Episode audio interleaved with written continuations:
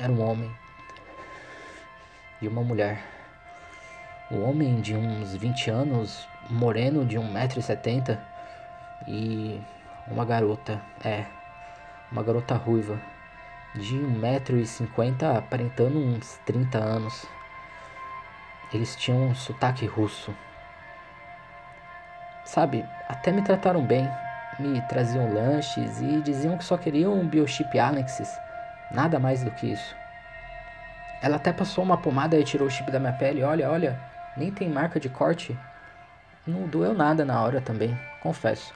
Eu fiquei com um pouco de medo de quebrarem meu chip e eu morrer ali mesmo, mas eles retiraram os próprios chips de suas peles na minha frente e continuaram vivos.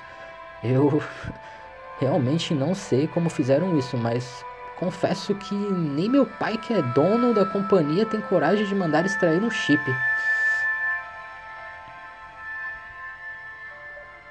Vanessa abre um aplicativo e envia um comando de voz.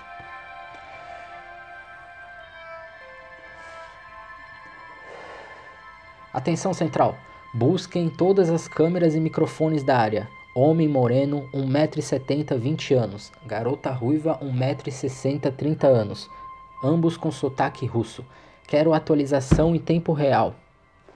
Logo, a chamada é interrompida por uma explosão Cacos de vidro se espalham sobre a sala, atingindo a equipe Enzo, Vanessa.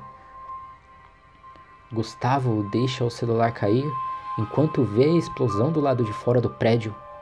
Pede reforços pelo aplicativo do drone e corre sobre os cacos de vidros espalhados pela plataforma.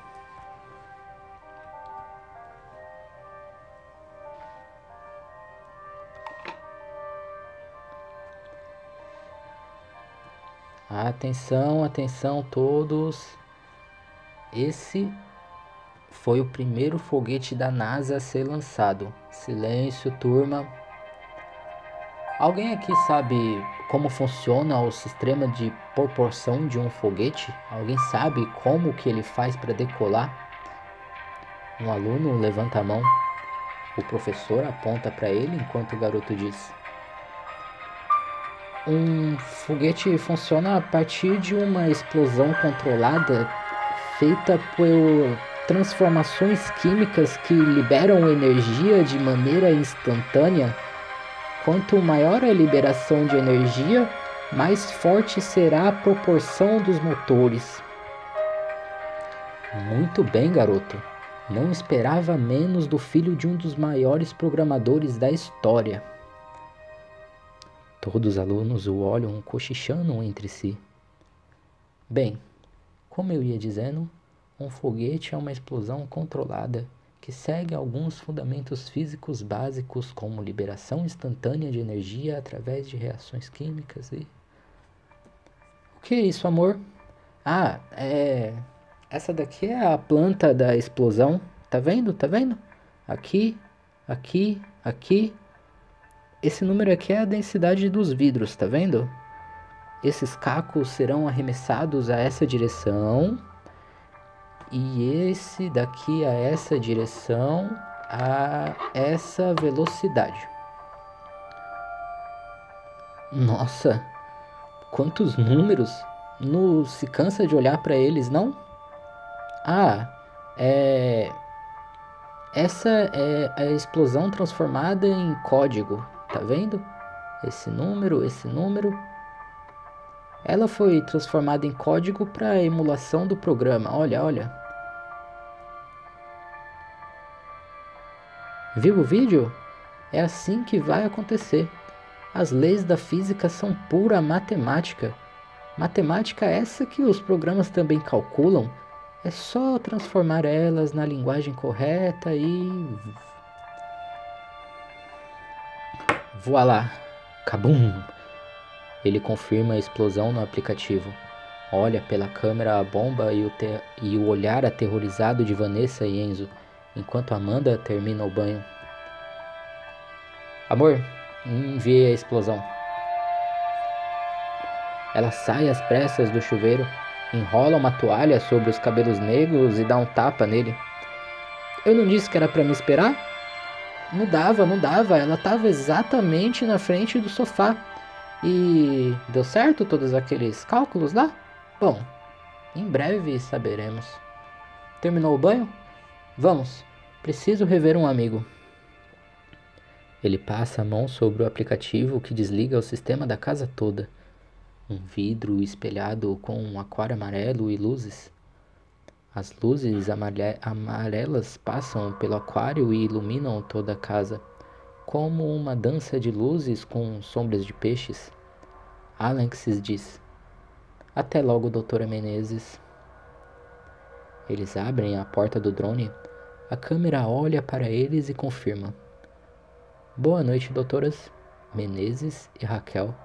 Sejam muito bem-vindas e boa viagem. Amanda olha para ele com um pequeno sorriso. Com uma voz feminina, ele diz: Obrigado, Amanda ela coloca o dedo em seus lábios, o calando. É Raquel, meu amor. Doutora Raquel. Ele sorri e com o selinho elas se acomodam no drone.